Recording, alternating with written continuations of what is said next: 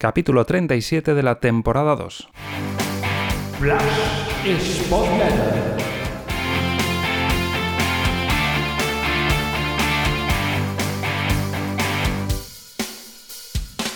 Antes que nada, feliz año y mis mejores deseos para todos vosotros en este 2022 y comienzo con una confesión honesta y es que este es el episodio posiblemente que más me ha aborrecido grabar de esta segunda temporada no tanto por el resultado, porque si no ya esto hubiese ocurrido varias veces en los últimos meses, sino porque siento que va a ser repetirse lo mismo. Es agotador prácticamente apuntar solo aspectos negativos y, como digo, repetitivos. Y es que aquellas sensaciones ante el Huesca parecen ya lejanas, un caso aislado, y el único motivo al que aferrarse desde que el Sporting se cayó del liderato. Dijo David Gallego en varias ocasiones que una victoria podría ser el punto de inflexión y ni las de la Copa ni tampoco la liguera en Ibiza ha supuesto esto. Y es que es cierto que entre medias de aquel triunfo en Ibiza hubo un parón navideño y casos de COVID y que tal vez eso impidió dar continuidad a aquellos tres puntos. Pero también es cierto que aquel partido se ganó de aquella manera ya que el equipo no dio señales de que pudiera suponer ese anhelado punto de inflexión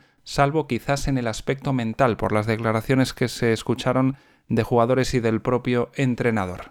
Esta vez, ante el Lugo, el equipo volvió a mostrar un juego lento, tedioso, previsible. El Lugo mereció ganar, o si por ejemplo los empates se repartiesen los tres puntos por méritos, dos serían para los gallegos y uno para el conjunto gijonés y es que los rivales, y esta vez no fue una excepción, necesitan muy poco para generarle bastante ocasiones al Sporting, especialmente a balón parado, centros laterales o transiciones, como confesaba Babín en rueda de prensa, en esas transiciones sobre todo después de pérdidas propias y pérdidas innecesarias y evitables, como la de Pedro en el gol encajado. Y aquí, como también dijo Babín, se nota la baja de un Javi Fuego que era un entrenador sobre el césped, era él mismo un corrector con sus ayudas pero también ofrecía mucho dando indicaciones y colocando a sus compañeros, y sin esas indicaciones parece que el rival siempre encuentra a los jugadores sportinguistas mal colocados. Y si los equipos necesitan poco para generarle ocasiones al Sporting, también necesitan poco para no sufrir ante el Sporting, porque el cuadro sportinguista, eh, hay que reconocerlo, le cuesta un mundo marcar goles,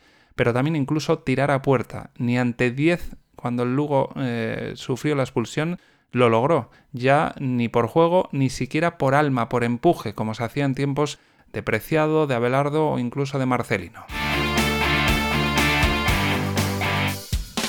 En lo individual es cierto que puede haber algún brote mínimamente optimista, por ejemplo Mariño vuelve a ser más el salvador de antaño, Guilla Rosas sin alcanzar su mejor versión está ofreciendo cada día más,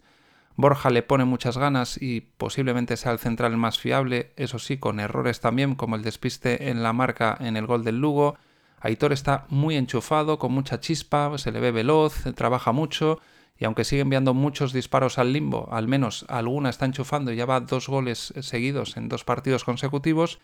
pero poco más. Babín cayó lesionado estando muy lejos de su mejor versión, Berrocal no parece el jugador del Mirandés, Pablo García sufrió, por ejemplo, en defensa ante Valentín, pero es que ofensivamente ya no se le ve aquel guaje espontáneo y que suma en ataque subiendo con soltura. Kravets es una máquina de perder balones, además con muchos centros regalados y eso que es su mejor virtud. Pedro, Nacho y Grajera pierden bastantes balones y muchos en campo propio en situaciones de riesgo y como digo evitables. Al Puma, aunque se le ve con más verticalidad, pues se queda en esa explosión de gas como cuando se abre un refresco, que parece que va a haber algo y al final se queda en eso, en un chispazo, en una anécdota. Villalba, lo llevo diciendo en muchos podcasts, se pasa medio partido lamentándose de fallos, eh, tanto en disparos como en pases, aunque es cierto que siempre deja algún destello, como la conducción en el gol, pese a que falló en el pase y aunque ese error en el pase casi le vino mejor a Aitor para acabar recortando hacia adentro y armar el disparo. Luego Yuka o no está recuperado aún físicamente del COVID o tiene la mente ya en otra parte porque no se le ve morder, ser ese incordio para los defensas rivales como antes. Gaspar, como le pasa a Grajera, ha pegado un bajón incomprensible desde que se fue a la sub-21. Y del entrenador de David Gallego, pues prácticamente lo mismo que venimos repitiendo episodio tras episodio. Sobre todo, le cuesta muchísimo hacer las sustituciones Parece que está ya cronometrado ese minuto 60 para hacer los primeros cambios y luego pues los que hace no suelen aportar casi nada, suelen ser meros, trámites de, hombre por hombre en muchas ocasiones la grada puede ya intuir eh, qué cambios va a hacer, en otras eh, jugadores se merecen ser sustituidos y acaban jugando todo el partido y otros que parece que, están aportando cosas pues son sustituidos, no sé, cambios eh, como digo difíciles de entender y sobre todo pues que no hay plan B o no hay mm, digamos dirección de campo que cambie el signo de un partido.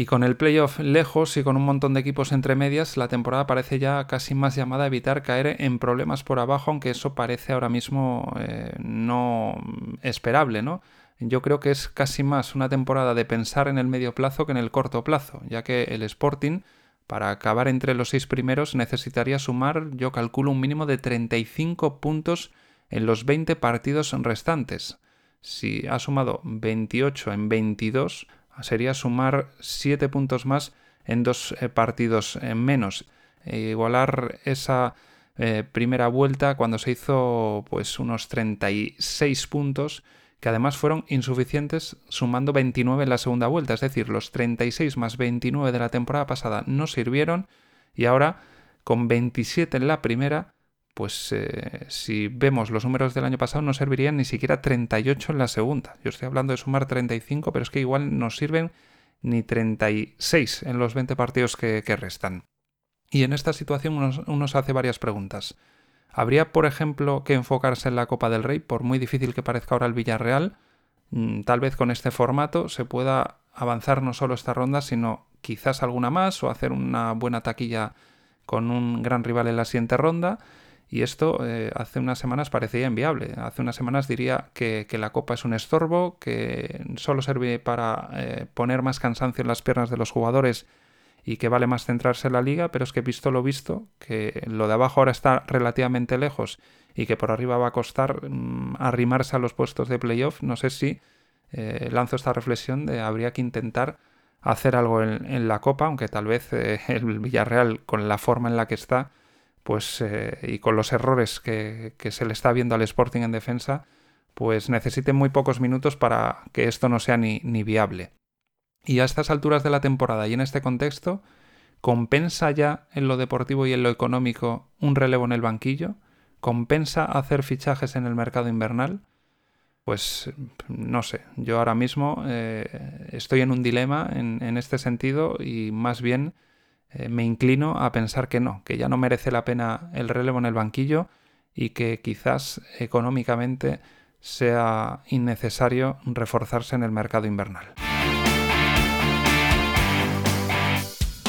Hasta aquí una nueva entrega, gracias por estar ahí, ya sabes que tienes las vías eh, habituales para hacer llegar tus opiniones, tu feedback, tus sugerencias, tus preguntas, tienes los comentarios en el canal de Evox, el canal de Telegram de la Spotletter, también tienes el email sportletter.gmail.com o la newsletter en formato escrito sporting.substack.com. Gracias, lo dicho, que tengas feliz año y mis mejores deseos para 2022. Nos escuchamos en la próxima entrega.